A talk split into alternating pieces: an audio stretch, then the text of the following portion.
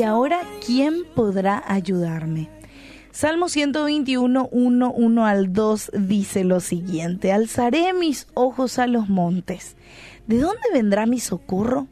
Mi socorro viene de Jehová que hizo los cielos y la tierra. Y hay muchas cosas que pueden causarnos zozobra, miedo y, y temores, como los problemas a nivel personal, social, o quizás algo como lo que hoy está ocurriendo a nivel mundial. Y en estas situaciones nuestra mente puede divagarse con pensamientos que nos intranquilizan más. Claro, imaginamos lo peor para nosotros o para nuestros seres queridos. Por ello, cuando eso pasa, debemos recordar quiénes somos y quién es nuestro Dios. En el Salmo 121 el autor afirma que Jehová es su Salvador, quien lo libra de todo mal y quien lo protege.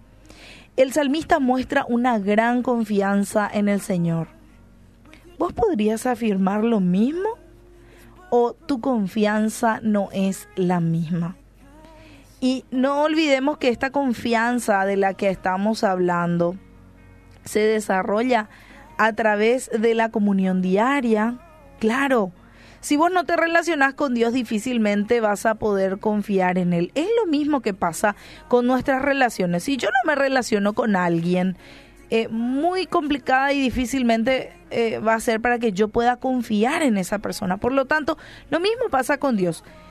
Cuanto menos comunión tengo con Él, menos confianza le voy a tener, porque menos le voy a conocer. Así que, eh, no solamente a Él, sino a sus promesas. ¿Y dónde están esas promesas? ¿O dónde yo las puedo conocer? A través de su palabra. A través de su palabra. Es la fuente más fidedigna de, de Dios y sus promesas. Allí están llenas sus promesas. Y yo les decía hace rato, primera de Pedro 5, 7. Tranquilos, echen y derramen sus preocupaciones delante de Dios porque Él va a cuidar de nosotros. Esa es una promesa. Así que en vez de preocuparte por una situación, claro está que sea fuera de tu control, porque hay cosas que nosotros también no nos preocupamos en hacer, pero en realidad podríamos ocuparnos. Eso es otra cosa. Te estoy hablando de esas cosas que vos no tenés control como, como hoy la propagación de un virus, aunque en gran parte nosotros eh, cae en nuestra responsabilidad también.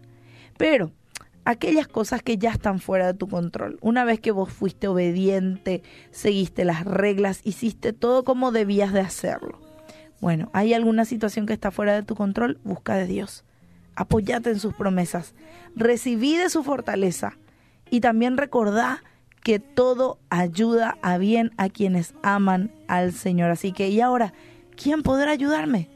Pues Dios.